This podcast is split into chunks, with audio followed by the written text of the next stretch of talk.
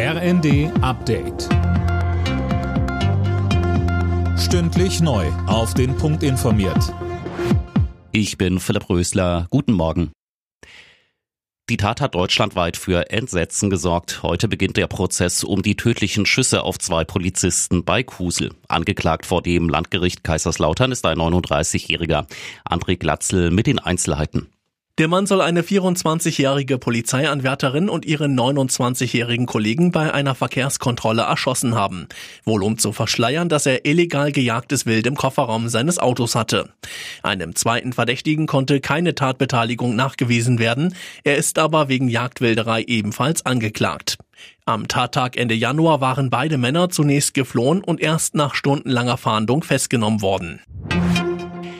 Ein seit zwei Monaten geplanter deutsch-slowakischer Ringtausch für Waffenlieferungen an die Ukraine verzögert sich. Laut Business Insider bietet Berlin zu wenige Panzer an. Der Tausch sieht vor, dass die Slowakei der Ukraine Kampfpanzer aus sowjetischer Produktion liefert und dafür moderne deutsche Panzer bekommt.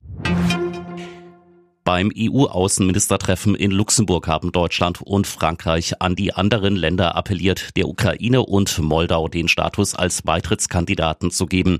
Die Entscheidung soll auf dem EU-Gipfel Ende der Woche fallen. EU-Diplomaten rechnen mit schwierigen Verhandlungen, denn zum Beispiel die Balkanländer beschweren sich, dass es bei der Ukraine und Moldau schneller gehen könnte als bei ihnen. Luxemburgs Außenminister Asselborn rechnet aber damit, dass der Gipfel mit der nötigen Einstimmigkeit sein Okay gibt.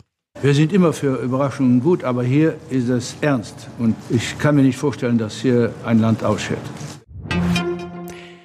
Der belgische Zoll hat im Hafen von Antwerpen fast eine Tonne Kokain aus dem Verkehr gezogen. Die Drogen kamen aus Kolumbien und waren in einer Lieferung Kakaobohnen versteckt. Geschätzter Wert des Kokains rund 45 Millionen Euro. Alle Nachrichten auf rnd.de